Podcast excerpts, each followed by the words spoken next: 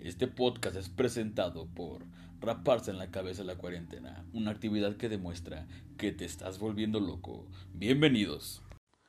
Hola, ¿qué tal? Espero se encuentren bien. Yo soy Carlos Reina y pues sí, en este podcast hablaremos sobre lo que es el coronavirus.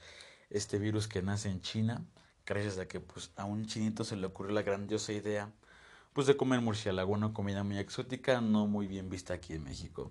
O sea, en vez de que se hubiera preparado unas quesadillitas, un pozole, unos sopes o unos tacos de carentas que son más ricos y más saludables, pues no, ¿no? El chino quería su murciélago y pues ya nos dejó encerrados ya casi dos meses. Este virus, ¿no? Que, que ha llegado pues, a cambiar la vida de todos, la vida cotidiana. Eh, empresas, trabajos, escuelas, pues se han visto obligadas a trabajar desde casa. Algunos tienen las herramientas para hacerlo y otros no. Pero pues en este podcast hablará más sobre lo que es eh, pues las fake news, las noticias falsas que encontramos pues en redes sociales. Eh, noticias falsas e incluso mitos que podemos encontrar en las redes sociales. Eh, mitos como que tomar cloro o rociarse de cloro te hace inmune o te cura del virus. Todos sabemos que eso es 100% falso y pues solo se lo queda a la gente de mollera sumida. Se me vino otra a la mente sobre que las mascotas como perros y, y gatos pues son conductores de este virus. hasta el momento no se ha habido casos que perros y gatos o cualquier tipo de mascota pues sea conductor de este virus.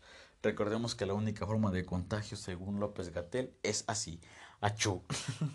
así que pues tú sigue acariciando a tu perro normalmente y ya está. Pero pues hay que informarse, hay que saber distinguir las noticias falsas de noticias eh, verdaderas y, y cómo hacerlo pues eh, fijarse en la fuente, en los autores de quien esté publicando ese tipo de noticias, ¿no? Este, páginas oficiales de gobierno, de revistas o de periódicos, pues yo creo que son fuentes confiables y ahí es donde deberíamos informarnos y hacerles caso.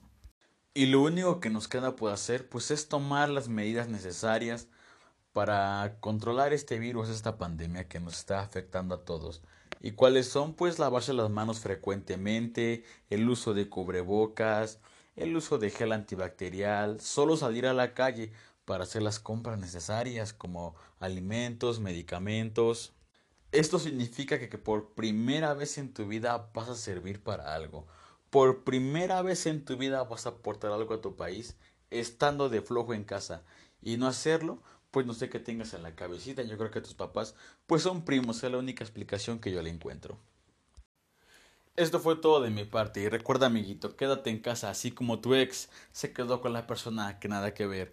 Yo soy Carlos Reina, esto fue Coronavirus. Hasta la próxima.